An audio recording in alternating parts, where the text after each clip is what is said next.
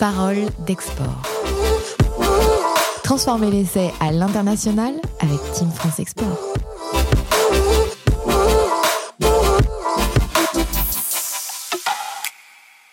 C'est reparti pour un nouvel épisode de Parole d'Export, le premier podcast dédié aux acteurs de l'international monté par Team France Export et ses partenaires.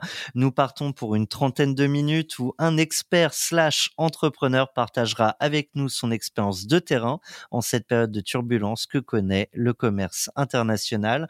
Les entrepreneurs qui souhaiteraient conserver, voire conquérir de nouvelles parts de marché en dehors de l'hexagone durant la crise y trouveront de nombreux conseils et sources d'inspiration concrète. C'est parti. Le coup d'envoi est donné et j'ai le plaisir de retrouver Fabrice Le Sachet. Bonjour Fabrice. Bonjour Thomas. Vous êtes euh, Fabrice porte-parole et vice-président euh, du MEDEF. Vous êtes également président fondateur d'Aeral Group. Exactement. On se retrouve aujourd'hui pour parler euh, de relocalisation de notre activité internationale et de voir et comprendre comment euh, la crise a impacté euh, le sujet. Je vous propose donc d'entrer dans le dur de notre thématique. On entre tout de suite ensemble dans la mêlée. Parfait.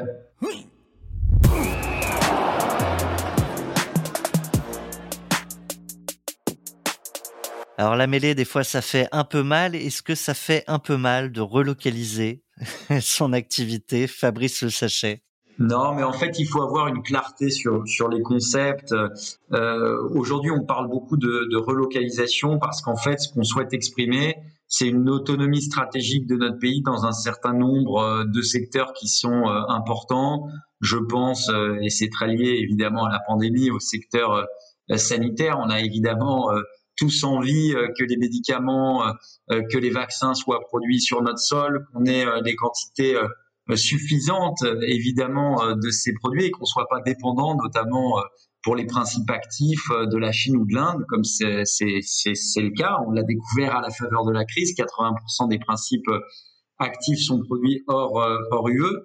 Et donc, je pense que derrière le terme de relocalisation, il y a cette volonté d'avoir une souveraineté il y a aussi la volonté euh, de parfaire la transition écologique, puisqu'on comprend bien qu'il y a des émissions CO2 qui sont liées euh, au transport et que l'éclatement des chaînes de valeur, ça veut euh, aussi dire euh, un bilan carbone qui est euh, très élevé. Donc il y a aussi cette volonté d'avoir plus de, circuits courts. Maintenant, je pense qu'on confond relocalisation avec produire plus sur notre sol. Euh, je ne crois pas qu'il soit souhaitable ni même possible d'avoir un grand mouvement de relocalisation, tout simplement parce qu'un certain nombre d'entreprises qui se sont délocalisées l'ont fait euh, pour se rapprocher euh, des marchés qui, qui, qui visaient. Et donc, euh, on ne peut pas leur reprocher d'installer une usine de cosmétiques en Chine ou au Brésil s'ils souhaitent vendre aux consommateurs chinois et brésiliens. C'est bien normal, il y a des problèmes de barrières tarifaires on parlait d'écologie, euh, c'est plus logique de produire là où on vend. Euh, ce qui peut être plus, euh, j'allais dire, critiquable, pas forcément critiquable, mais qui fait réfléchir, c'est les délocalisations en raison de coûts. Et ça, c'est un miroir de notre compétitivité. Ça doit nous interroger sur comment on peut être plus compétitif pour permettre à des entrepreneurs, qui soient dans l'industrie ou dans d'autres secteurs, de, de le faire chez nous. On a beaucoup évoqué cette crise Covid comme accélérateur, notamment de digitalisation. Est-ce que, euh, à, l'image de, cette transformation ou de cette accélération vers le numérique de nos entreprises, il y a une accélération due au Covid de cette prise de conscience ou de ce mouvement de relocalisation de nos entreprises? Je crois que les relocalisations euh, qu'on a comptées, elles sont plutôt d'ordre assez symbolique. Euh, on a parlé à un moment donné, je crois, des, des, des mobilettes ou des, des Solex, euh, plus exactement. Donc c'était vraiment des, des, choses symboliques. Dans le textile, il y a, un, y a euh, un fabriqué en France qui peut permettre de vendre mieux, de vendre plus avec des, des marges plus élevées. Donc il y a euh, certaines maisons, certaines marques qui ont la volonté de trouver les compétences ici et de recréer euh, des infrastructures pour que ça puisse être fait ici. Euh, parce que tout simplement, quand les savoir-faire ont été perdus, bah, il faut bien tout reconstruire. Et tout reconstruire, c'est euh, euh, à la fois bah, certains investissements logistiques, mais c'est aussi, par exemple, les, les compétences. Et ça, l'investissement dans les compétences, ça prend un peu de temps. on peut assez facilement recréer une infrastructure, recréer tout un tout un écosystème de compétences, c'est plus difficile et c'est pour ça qu'il vaut mieux pas pas les perdre. Donc il y a peut-être une prise de conscience sur les savoir-faire, sur la protection euh, de, ce patrimoine. Ça concerne plutôt les marques qui arrivent à valoriser le fabriqué en France parce que ça a un certain coût pour le consommateur. Il faut qu'il y ait aussi une acceptabilité euh, du consommateur pour payer le fabriqué en France, puisqu'on a des coûts qui sont plus élevés. On, va revenir sur cette acceptabilité. Vous avez évoqué des relocalisations qui sont euh, anecdotiques. Vous avez aussi, ou symboliques, pardonnez-moi, vous avez aussi euh, évoqué des, écosystèmes. Est-ce que ça veut dire qu'on ne peut pas aujourd'hui relocaliser seul dans son coin et que c'est plutôt en y allant en, équipe euh, avec ses fournisseurs, ses clients et en fait décider ensemble qu'on relance telle activité, tel pan d'un secteur économique? Euh, je pense que ça se passe pas comme ça dans la réalité. Il n'y a pas des assises euh, d'un secteur ou d'une entreprise qui euh, qui a tous les tous les avis qui convergent et puis euh, une décision euh, qui viendrait d'en haut comme ça. C'est beaucoup plus au fil de l'eau. certaines entreprises font des études de marché, interrogent des échantillons de de consommateurs, font des tests produits avec des des prix il, euh, il voit très concrètement comment ça répond et euh, euh, s'il y a une validation des modèles économiques, il peut y avoir une relocalisation. Mais pour qu'il y ait validation des modèles économiques, il faut aussi qu'il y ait une réglementation, un cadre favorable. Si par exemple vous avez des normes environnementales très élevées en Europe, ce, ce qui peut être positif pour la transition écologique, mais que dans le même temps vous avez des importations qui sont pas soumises à ces normes, vous allez avoir une distorsion de concurrence énorme. Et donc, euh, euh, vous allez avoir un problème, vous n'allez pas pouvoir vendre vos productions puisque il va y avoir un différentiel tel que vous serez hors marché. Et donc, si on fait ces bascules-là, il faut aussi s'assurer que la réglementation suive et que, par exemple, il y ait une taxe carbone aux frontières européennes pour permettre de rééquilibrer les conditions de concurrence, notamment sur l'intensité carbone des, euh, des, marchandises, des produits, des services. Euh, sinon, on passe à côté, quoi. Vous euh, l'avez évoqué, hein, certains ont, délocalisé ou en tout cas se sont rapprochés de leur clientèle étrangère pour produire en, local ailleurs, du coup.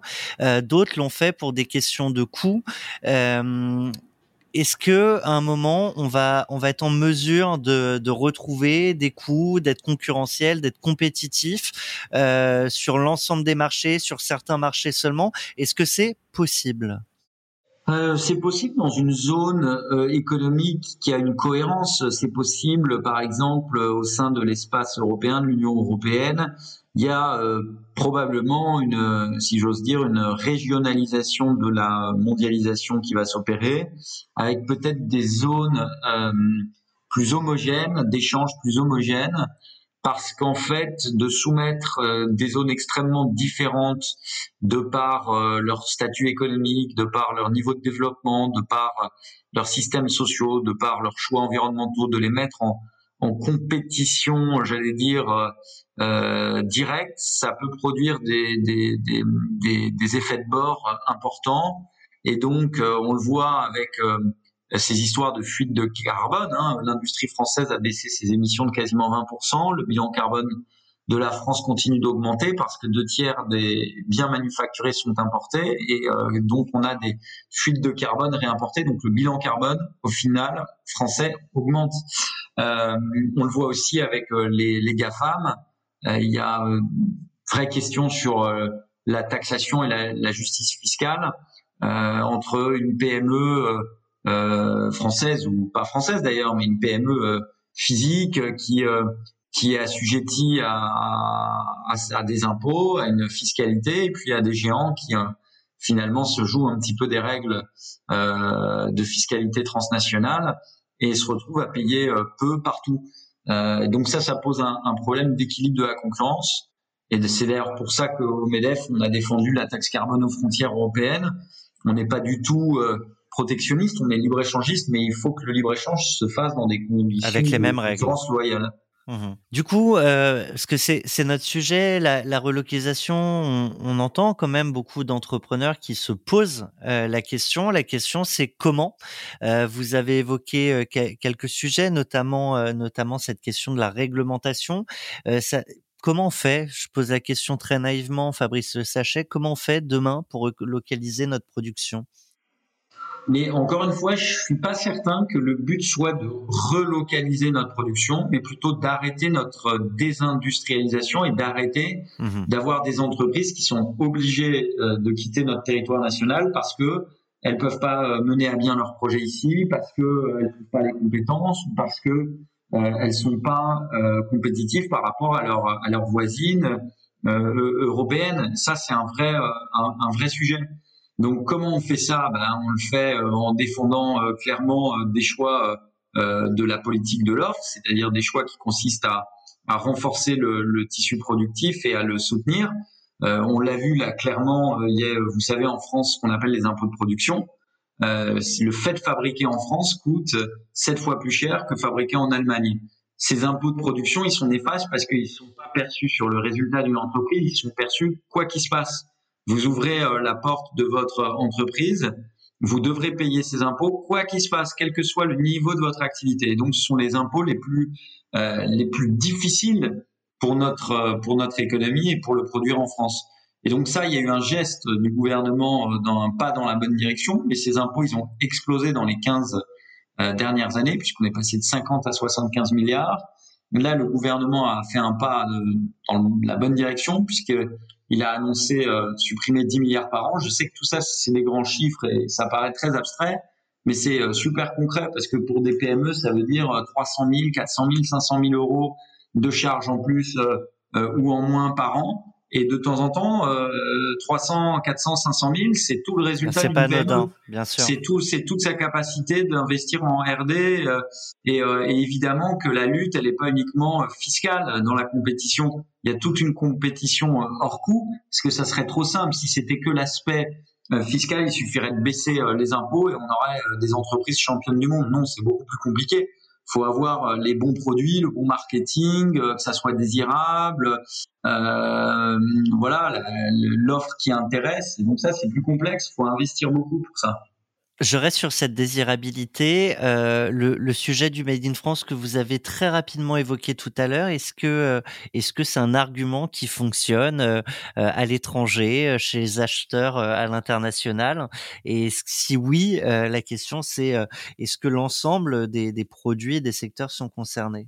Le fabriquer en France, ça peut être euh, un argument euh, positif, favorable dans certains secteurs. Hein. On pense tous, euh, par exemple, au monde du luxe, de la mode, aux industries textiles. C'est vrai qu'il y a, on le voit, on a la chance d'avoir finalement les GAFAM du luxe. Hein. Aujourd'hui, LVMH. Kering, Chanel, Hermès et, d'autres sont l'équivalent des GAFAM. D'ailleurs, c'est assez symptomatique. On n'a pas réussi à, créer des géants euh, de la tech. On a un peu loupé le virage de la tech. On a des, très belles boîtes évidemment, mais on n'a pas réussi à prendre le virage aussi bien euh, que les Américains ou que les Chinois. D'ailleurs, il n'y a pas d'entreprise de, française ni même européenne dans le top 50 la euh, tech mondiale. donc ça, ça pose un problème. Par contre, le virage du luxe, c'était des PME, ces entreprises. On l'a réussi. C'est devenu des mastodontes mondialisés qui sont d'ailleurs en partie des géants de la tech parce qu'ils utilisent beaucoup euh, la technologie. Euh, mais il nous faut plus de succès comme comme le secteur du luxe. il y a d'autres secteurs sur lesquels on n'est évidemment pas mauvais. On est quand même des grands exportateurs. Hein. On est, je crois, de mémoire dans le top 6 mondial. même si la balance est déficitaire, on est des grands exportateurs. Euh, pourquoi la balance est déficitaire Ça c'est un autre problème. C'est parce qu'on importe aussi beaucoup. Euh, mais euh, mais en tout cas, il y a effectivement sur certains segments, j'allais dire un aspect favorable, une perception positive lorsqu'il y a un fabriqué en France. Ça peut être aussi négatif. Je pense aux affaires récentes de boycott. Quand notre pays est visé notamment pour ses valeurs, les valeurs de liberté, euh, notre histoire, c'est ce qui fait vendre aussi le luxe. Par contre, ces mêmes valeurs de, de, de liberté, ça peut être euh, dans certains pays euh, perçu négativement, ou en tout cas peu compris, puisqu'en l'espèce, il s'agit de plutôt de la laïcité. Et il y a eu tout ce mouvement de boycott en Jordanie, au Pakistan, dans les Émirats, en Indonésie, qui, qui a pu poser problème. Euh, moi, je suis pas certain qu'il faille jouer forcément de l'image de la France. Le, le, les contreparties, en tout cas, moi, la façon dont je le perçois dans mon entreprise, elles sont intéressées par savoir quel est votre produit et quelle est votre valeur ajoutée. Si vous venez de Laponie ou du Canada, à mon avis, à moins d'être sur un segment spécifique, ça a peu d'importance. Mais est-ce que vos financements sont intéressants? Est-ce que votre prix est bon? Est-ce que euh, vous avez un bon SAV Est-ce que euh, ça va tenir dans le temps? C'est ça les, il me semble, hein, les, les points importants. Alors justement, Fabrice Sachet, vous me permettez une transition euh, parfaite. Vous l'avez dit, vous êtes aussi entrepreneur, euh, président fondateur d'Aeral Group. Euh, peut-être en, en, un mot très rapide, rappeler à nos auditeurs ce que ce que fait Aeral Group. Et du coup, la, la question qui suit, c'est en, en, tant que dirigeant sur la question de la production en France, la production en local dans les pays dans lesquels vous êtes implanté. quelle est la balance? Qu'est-ce qui se joue?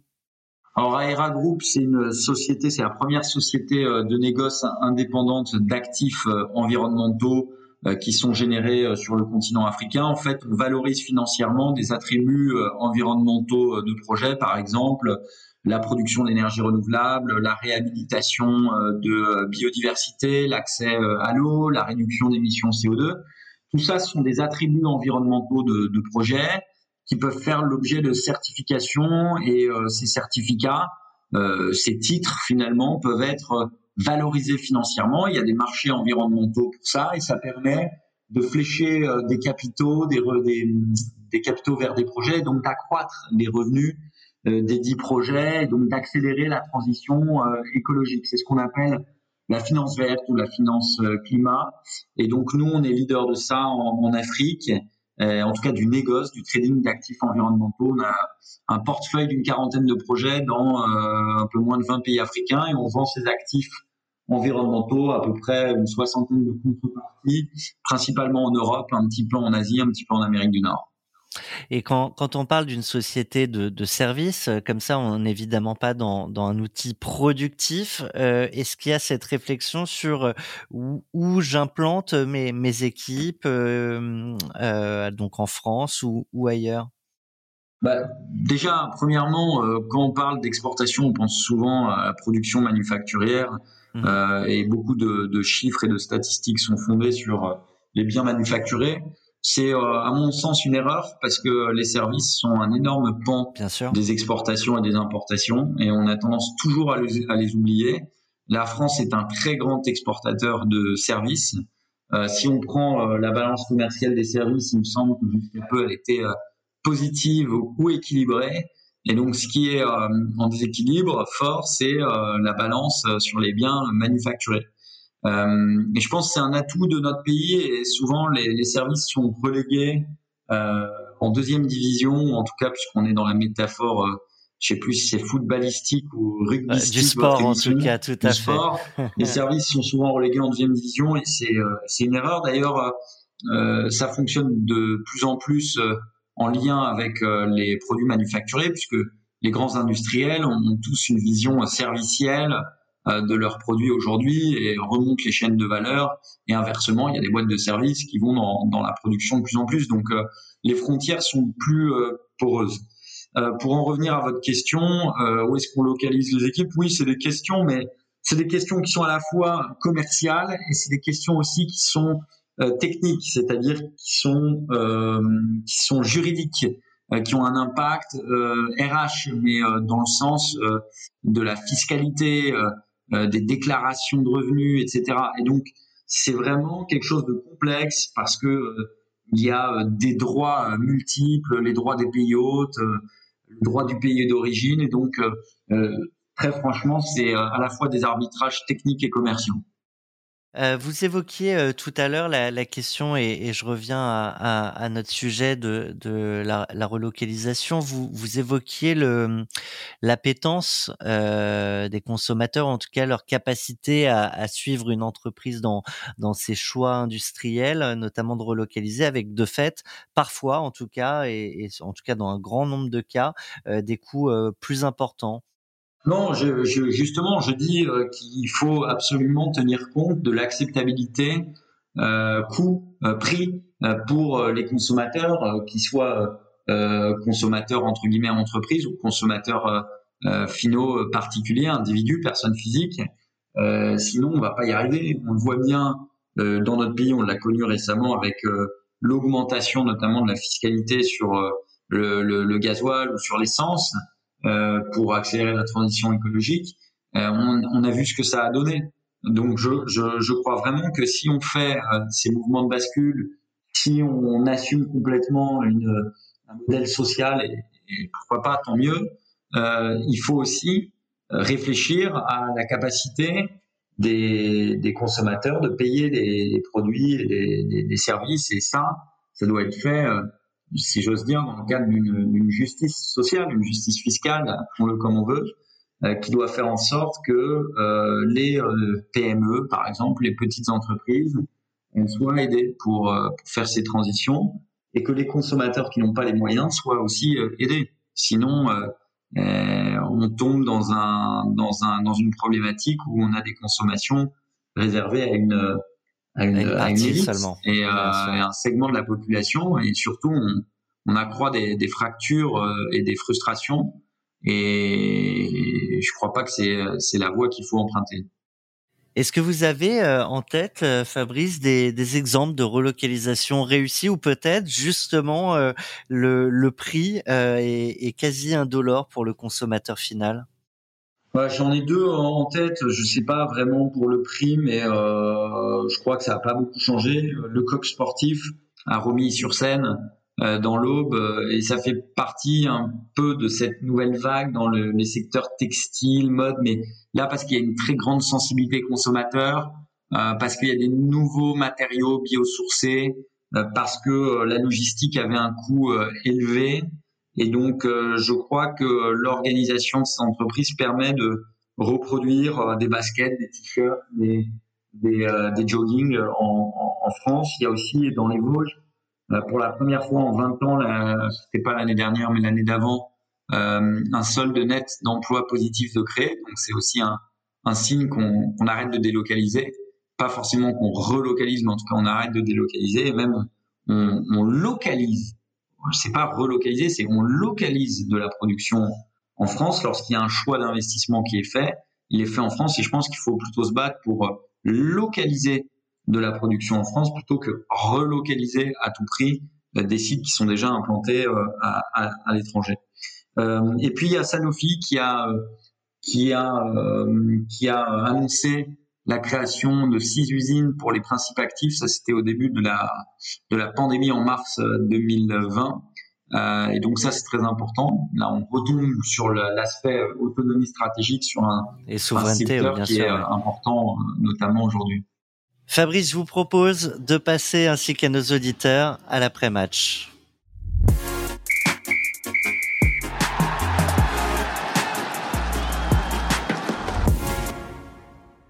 Alors c'est pas tout à fait la troisième mi-temps, Fabrice. Il s'agit de commenter le match avec trois temps forts, la meilleure action, le carton jaune et les pronostics. le carton jaune, je vais vous demander de, vous l'adresser à vous-même sur un sujet à l'international, pas forcément lié directement à notre thématique, mais bien au sujet de l'export, sur lequel soit vous êtes planté, soit vous pensez que vous auriez pu faire mieux sur le sujet de votre choix.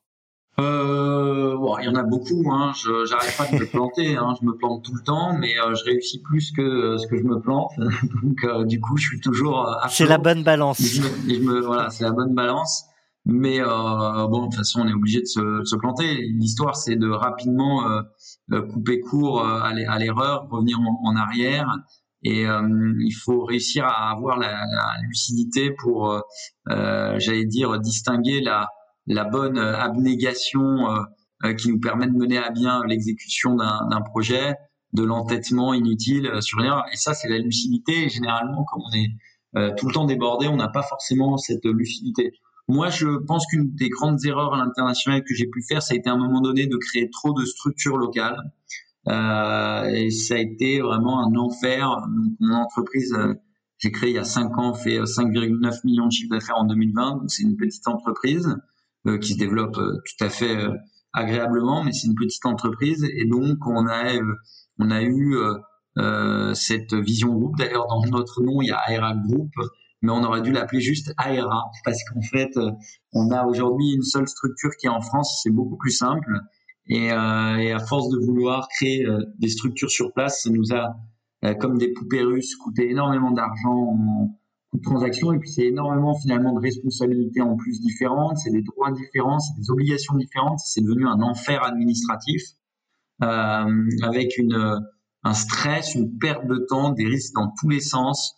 Et donc finalement, euh, en plus, ça optimise très très peu. Donc à moins d'avoir une réelle nécessité d'opération sur place, nous, dans notre métier, on peut envoyer des, des personnes euh, très régulièrement. C'est ce qu'on fait sur place.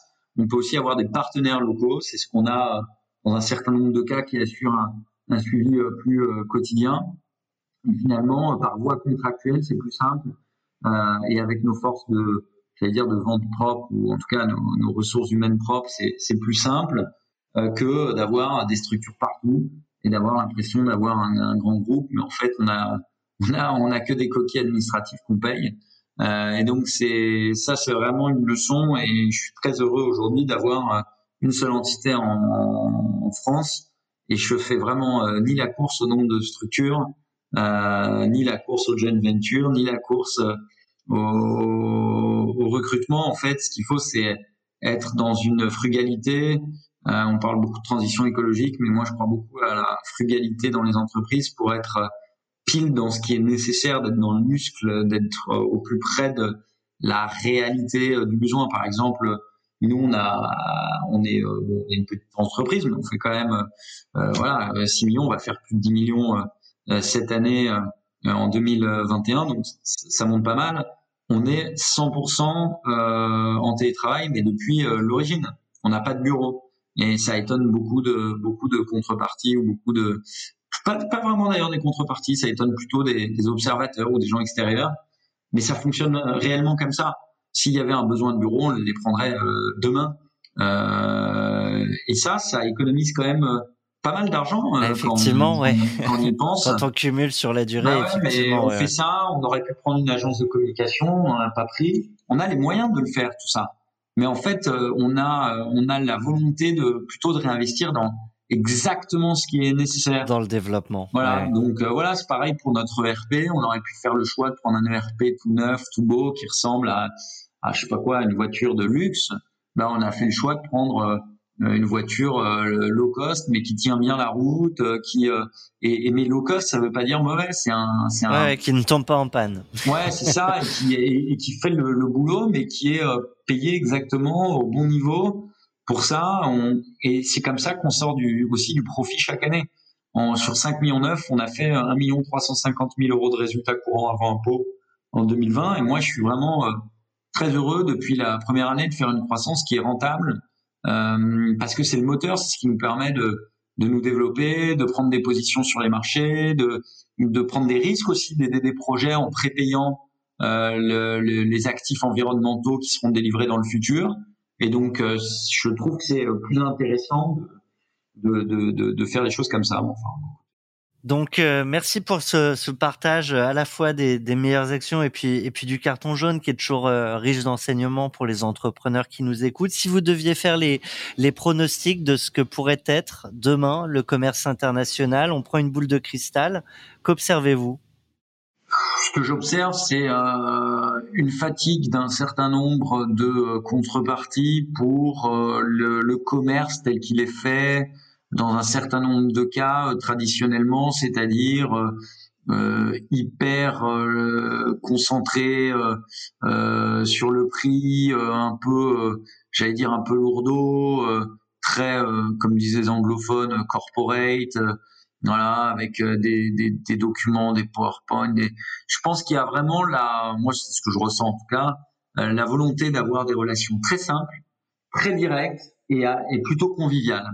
Voilà, et qui installe des, des, liens de confiance. Et je le sens sur euh, la plupart des marchés, chaque fois en tout cas que ça fonctionne, c'est, en tout cas pour nous, c'est c'est quand on a des contreparties qui sont sur cette même vibration de simplicité, de rapidité, de frugalité, euh, on roule pas des mécaniques, on dit ce qu'on peut faire. on le dit très clairement, les mails sont courts, les, les propositions sont courtes, elles vont à, vraiment à, à l'essentiel et à le minimum de fond fond. On fait pas de on fait pas de rapport annuel, on pourrait en faire, on n'en fait pas. Mmh. Les gens les gens ne lisent pas.